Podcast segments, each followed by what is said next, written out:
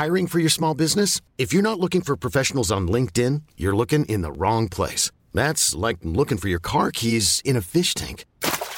LinkedIn helps you hire professionals you can't find anywhere else, even those who aren't actively searching for a new job but might be open to the perfect role. In a given month, over 70% of LinkedIn users don't even visit other leading job sites. So start looking in the right place. With LinkedIn, you can hire professionals like a professional. Post your free job on linkedin.com slash achieve today. Salut, c'est Victoire Tuaillon. Ces derniers mois, avec mon équipe, on a travaillé sur une série exceptionnelle. Ça s'appelle 20 milieux sous ma chair. L'autrice, Caroline Potier, a exhumé des cassettes audio qu'elle enregistrait pour sa meilleure amie lorsqu'elles étaient ados et qu'elle traversait l'enfer, les violences que lui infligeait son père. À partir de son histoire, Caroline Potier, devenue journaliste, a mené l'enquête. Comment on pourrait éradiquer l'inceste?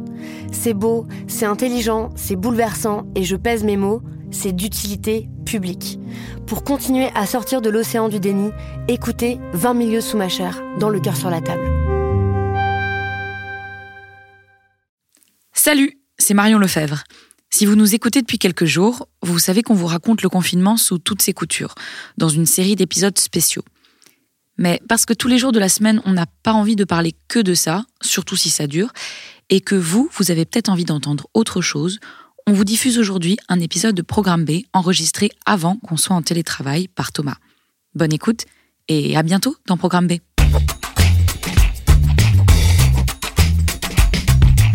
Salut, c'est Thomas Rozek. Alors que la France entière, pour celles et ceux qui ont la chance de ne pas appartenir au corps médical, se convertit au télétravail et à l'école à domicile, on prédit déjà une explosion du visionnage d'écran, ne serait-ce que pour faire passer les longues soirées et journées de confinement. Plateforme de streaming prise d'assaut, films téléchargés en masse, DVD sortis de l'armoire où ils prenaient la poussière, on devrait littéralement baigner dans la production filmique pour quelques semaines. L'occasion de maintenir ouvert un débat très vivement relancé il y a peu, à savoir la place des femmes dans le cinéma. Après la très étonnante cérémonie des Césars 2020, des tas de questions sont sur la table. Comment pousser le secteur à plus d'égalité, de parité? Comment le faire sortir de son habituel schéma dominé par le regard et le pouvoir masculin? Et comment font nos voisins, au hasard le Canada, qu'on nous assure plus avancé en la matière? C'est ce qu'on va se demander avec notre épisode du jour. Bienvenue dans Programme B. Immédiatement, ces questions, on a eu envie de les poser à un collectif dont tout le propos est justement de faire de l'égalité dans le cinéma un principe. Le collectif 50-50, créé dans la foulée de l'affaire Weinstein, afin d'imaginer des approches concrètes et d'enfin faire avancer les choses. Le groupe propose régulièrement des rapports, des idées, des mesures. Il a notamment obtenu du CNC, le Centre national du cinéma, la création d'un système de bonus financiers pour les productions intégrant autant de femmes que d'hommes dans les postes d'encadrement de leurs équipes de tournage. Mais est-ce qu'on est en mesure de chiffrer les avancées réelles en matière de parité? J'ai posé la question à Sophie Léné Diodovic, directrice de casting et membre du collectif 50-50. Il y a déjà des avancées, moi je pense. On a déjà progressé pas mal en deux ans. Parce qu'effectivement, on a un peu chiffré les choses, même si euh, on n'a pas complètement le droit de le faire, mais euh, on le fait en tout cas de manière officieuse pour nous. Et effectivement, il y avait juste déjà l'histoire des salaires et de la répartition salariale. Et effectivement, on se rendait compte que juste pour les réalisatrices femmes, enfin réalisatrices, souvent elles étaient payées trois fois moins. Mm. Et puis elles travaillaient beaucoup moins aussi. Parce que nous, on a, fait, on, a, on a mis une charte en place mm. pour la parité, diversité, pour l'inclusion. Beaucoup ont signé cette charte, dont les syndicats de producteurs, euh, les, institutions. Et France Télévisions, par exemple, euh, ou les chaînes de télévision en général, ont, accepté l'idée qu'il fallait euh, mettre plus de, de réalisatrices en télé pour les séries. Et, comme il y a là sur le bureau des légendes ou des réalisatrices comme ça.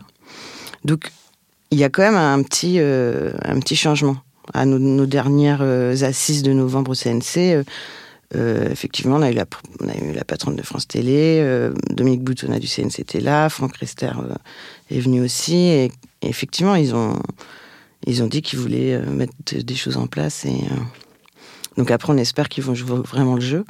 Mais en tout cas, pour le moment, ils, ils soutiennent et ils essayent de d'aller dans notre sens. Ce qui est certain, c'est ce qu'avait identifié le, collectif 50-50 dès sa création et dès ses premières prises de parole, c'est que cet enjeu de la parité, euh, en fait, il, intervient à tous les niveaux de la conception et de la fabrication et de la diffusion euh, d'un film. C'est-à-dire depuis son financement jusqu'à euh, même sa réception critique, après derrière le regard qui a porté sur, sur les œuvres. Bah, Le but, c'est que la parité et la diversité, elle existe partout et à tous les postes.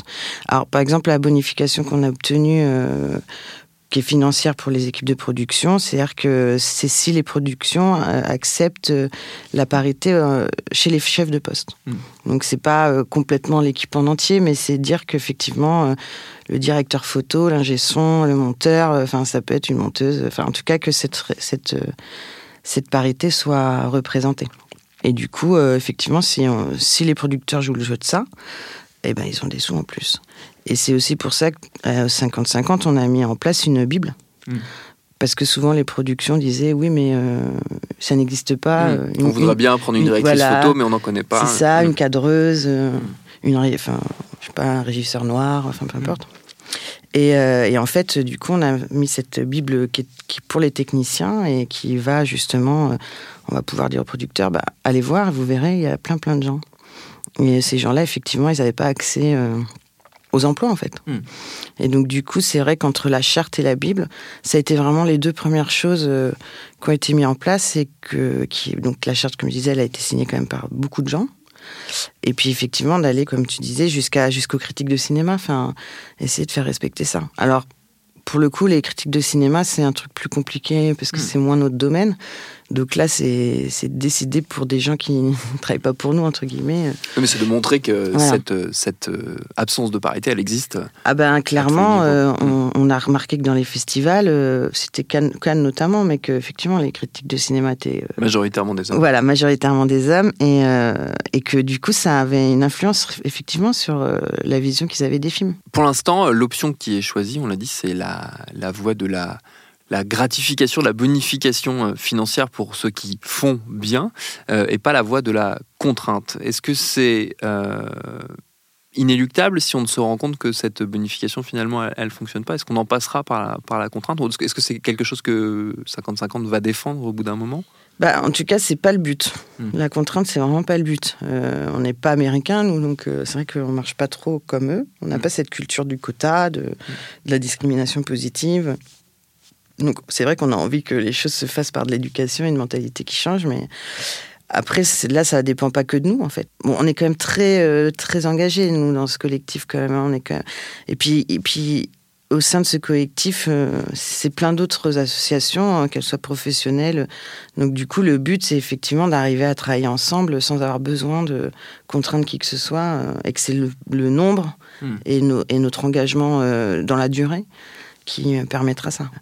Il y a, il y a un truc sur lequel on travaille pas mal, et c'est les assurances par rapport au harcèlement, par exemple, puisqu'on veut mettre un poste en place qui est un poste de référent lié à Oui. ça. Et on se rend compte aussi que, par exemple, le vrai rôle déterminant là-dedans, c'est les assurances. Parce qu'on ne, on ne stoppe pas un film quand il y a, quand il y a des problèmes euh, dans une équipe. Ça coûte trop cher. Et, euh, et donc, les, les producteurs veulent pas euh, Hmm. arrêter. Alors que s'il y avait eu une cascade avec un accident, je veux dire, on- les assureurs, ils arrêtaient le pas. film et la Ouais. question se poserait pas. Hmm. Et, euh, et nous, on a trop entendu de, de témoignages euh, avec des jeunes filles, pas que comédiennes d'ailleurs, même des petites stagiaires régies de 20 ans, des, gens, des jeunes filles comme ça, qui sont euh, très euh, vulnérables sur un plateau de cinéma, parce que impressionnables. Et du coup, elles étaient confrontées un peu à leur agresseur face au producteur, et puis il se passait rien en fait, parce qu'il Hmm. fallait que tout roule, et que les jeunes filles finissaient par dire non, non, mais c'est pas grave, on continue. Et ça, c'est par exemple quelque chose qui pour nous est devenu un peu insupportable. Et donc ça, c'est aussi un, un de nos, nos travaux. euh, C'est euh, au-delà de la charte et de la Bible, euh, qui était plus théorique, on va dire. Là, c'est concret, on veut, et vraiment lié en plus au, au harcèlement, mais encore une fois au rapport de pouvoir aussi. Hmm. C'est de pouvoir avoir quelqu'un qui soit pas forcément lié à la production et qui, et qui gère le plateau par rapport à ça, par rapport aux relations entre eux. euh. Donc, euh, voilà, c'est des choses qu'on est en train de mettre en place aussi. L'une des, des idées, si je résume le, le, le- le chemin et le parcours intellectuel euh, qui est en train de se, de se mettre en place, c'est de viser avant tout euh, les décideurs financiers et euh, la partie euh, économique du cinéma en partant du postulat que euh, si euh, l'économie est touchée, là du coup les actions vont suivre. Bah, nous, c'est ce qu'on pense, parce qu'encore une fois, on pense qu'il n'y a que l'argent qui, qui fait bouger les choses, en fait, puisque c'est le seul. euh, on est devenu une industrie, nous. Hein, c'est c'est aussi un débat d'ailleurs, ça, le cinéma, c'est ce que c'est une industrie, est-ce que mm. c'est un art euh, On ne sait plus trop aujourd'hui. Donc, euh, du coup, effectivement, il n'y a que l'argent euh, qui permet de mettre un peu la pression. Et on rappelle aux producteurs en permanence qu'ils sont responsables pénalement mm. d'une équipe de tournage. Pareil, on veut rappeler la loi en permanence, on veut pouvoir inclure ça dans les contrats. Il y a une autre charte de comportement qu'on est en train de mettre en place. Et c'est ça, c'est c'est que les producteurs ont, quand même euh, des responsabilités qui peuvent se retrouver à payer des amendes ou mm. même avoir un, sursis ou peu importe, mais des condamnations, quoi. Mm. Si, si les choses se sont mal passées euh, et que c'est pas juste la sécurité et l'hygiène euh, sur un plateau de tournage. C'est au-delà de ça, quoi. C'est vraiment sur le harcèlement moral et sexuel de, qui est beaucoup lié à l'abus de pouvoir.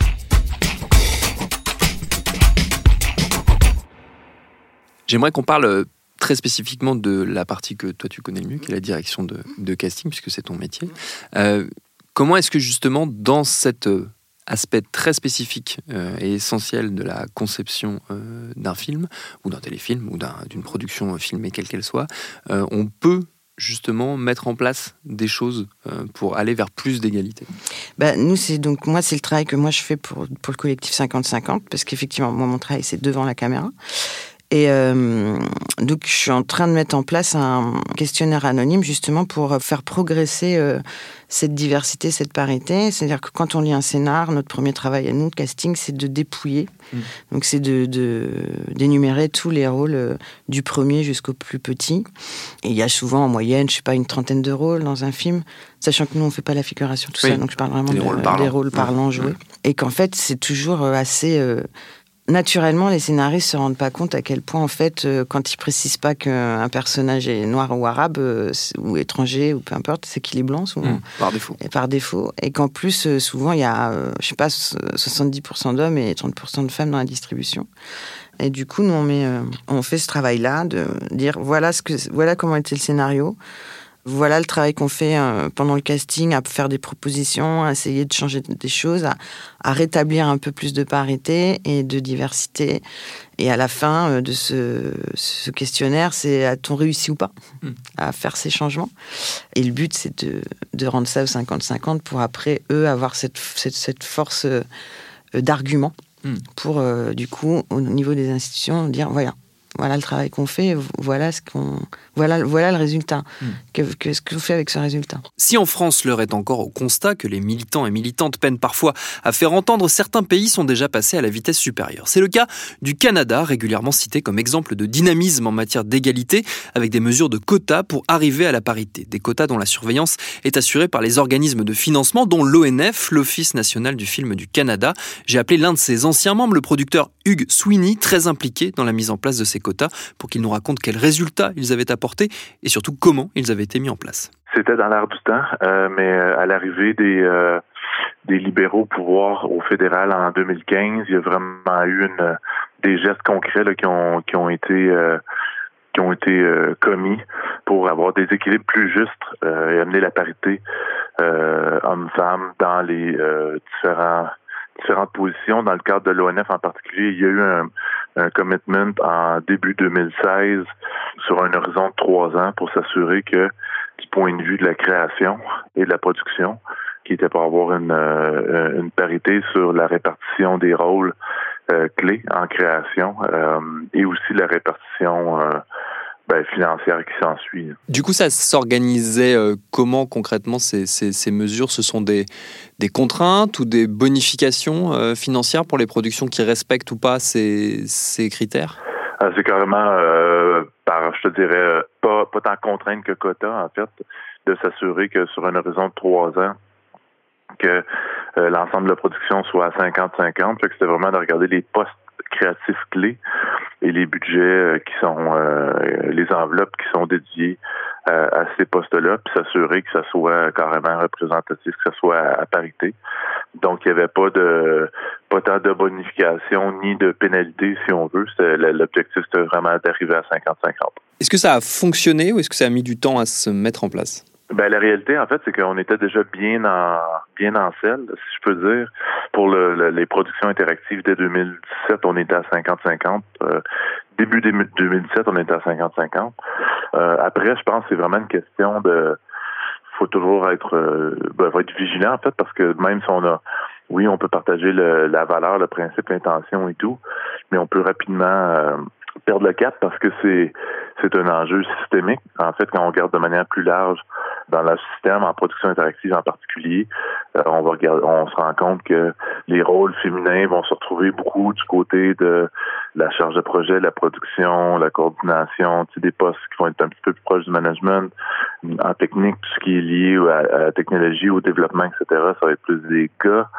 Donc, tu sais, comment on arrive aussi à... Parce que c'est beau de dire, OK, oui, on part des quotas du point de vue de la production, mais c'est comme comment on le travaille en amont avec l'ensemble de l'écosystème, c'est-à-dire euh, dans les milieux euh, liés à la formation, par exemple, comment on s'assure que les, universités vont... Comment donner le, goût aussi aux, euh, aux jeunes filles de 14, 15, 16 ans de devenir euh, développeur, devenir technologiste, devenir... Parce que c'est pas juste des questions de, de, tenir un micro de, de, tenir la caméra ou c'est aussi tous ces postes clés-là qui pour nous sont des postes créatifs clés.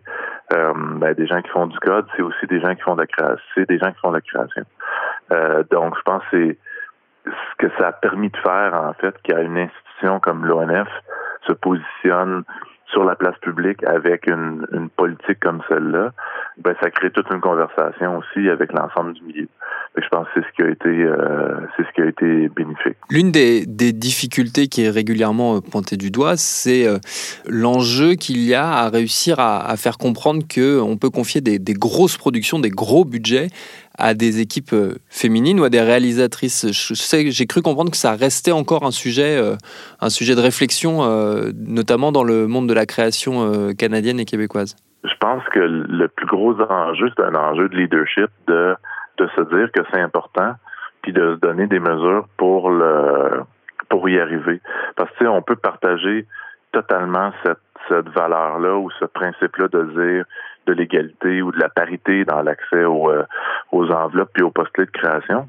Mais souvent dans le discours, ça, on tombe rapidement, puis on l'a aussi pour d'autres sujets comme les questions de diversité, d'inclusion, etc. De, dire ben c'est pas tant à propos du fait que la personne est un homme ou une femme ou, ou qui est d'une origine culturelle différente, c'est sur la qu'est-ce que cette personne-là a amené. Personnellement, je crois que si on veut amener des changements significatifs comme ceux-là, il faut donner un coup de barre. Puis pour donner un coup de barre, ben il faut établir, euh, faut se donner une méthode, faut amener des règles claires et le communiquer euh, le plus régulièrement possible, puis d'en faire euh, ultimement un élément de fierté. Fait que puis nous ça, ça a été un peu ça comme c'est comme ça qu'on l'a joué au sein des productions interactives à l'ONF. C'est vraiment de dire un oui c'est une, une valeur qui est également partagée par tous avec une vraie envie de de réussir.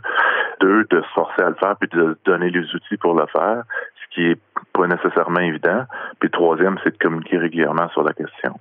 Parce qu'on peut être d'accord sur le principe, mais ça demande du travail, ça demande de changer nos, nos habitudes de travail, ça demande des fois de mettre encore plus d'énergie euh, qu'on va le mettre habituellement quand ça va être le temps de faire du casting, quoi que ce soit, parce que ça veut dire qu'il faut euh, renouveler notre réseau, il faut faire du outreach, il faut revoir certains des paramètres de décision qu'on prend par rapport au projet. Puis des fois, ça nous demande de prendre des décisions difficiles, de décider de ne pas faire un projet plutôt qu'un autre parce que euh, pour atteindre nos quotas, ben, ça veut dire qu'il y a un excellent projet qui va être euh, qui va avoir été imaginé ou, créé par un homme ou qui serait créé par un homme, mais parce qu'on veut arriver à 50-50, ben, il faut laisser la place à un autre projet. Euh, ça, c'est des décisions qui sont pas faciles à faire. Fait que je pense que ça prend du leadership.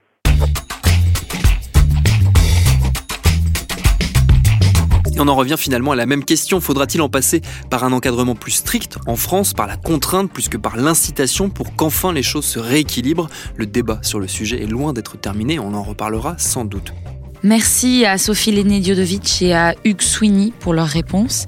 Merci également à vous toutes et tous, auditeuristes, qui continuez de nous envoyer vos témoignages de confinement. Merci pour vos petits mots de soutien, vos écoutes, vos DM, vos stories je vous suis vraiment reconnaissante de ce que vous diffusez, de ce que vous continuez à diffuser. Ça fait beaucoup de bien quand on est loin. Euh, voilà, ça, je sais que je peux écouter et que ça peut me, voilà, me tenir euh, au courant. Et voilà, vous, vous, me faites du bien. Donc, euh, merci beaucoup à vous. Prenez soin de vous et voilà, merci encore. Programme B, c'est un podcast de Binge Audio préparé par Lorraine Bess et réalisé par Mathieu Thévenon. Abonnez-vous sur votre appli de podcast préféré pour ne manquer aucun de nos épisodes. Courage à toutes celles et à tous ceux confinés dans un petit espace et ou qui y sont très nombreuses, très nombreux. On continue de communiquer à distance sur Facebook, Twitter et Instagram. Et à lundi pour un nouvel épisode.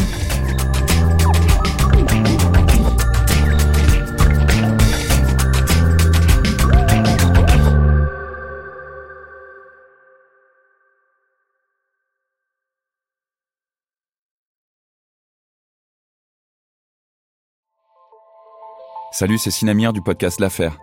En 2016, je suis monté sur un bateau de sauvetage en Méditerranée et ce que j'y ai vu n'a pas changé. En tout, depuis 10 ans, on compte même près de 30 000 morts sur cette mer. Alors dans le naufrage, notre nouvelle enquête, j'ai voulu raconter un cas concret. Comment 130 personnes sont mortes en 2021 à la frontière de l'Europe, malgré des dizaines d'appels de détresse. Qui n'a pas pu les sauver et pourquoi? Qui étaient ces disparus? Et surtout, comment on en est arrivé à ne plus parler de 130 personnes qui meurent le même jour sur un bateau au milieu de la Méditerranée? Le naufrage, c'est la nouvelle série du podcast L'affaire de Paradiso Média. Une enquête que vous pouvez retrouver gratuitement chaque semaine à partir du 27 mars 2024 sur toutes les applications de podcast.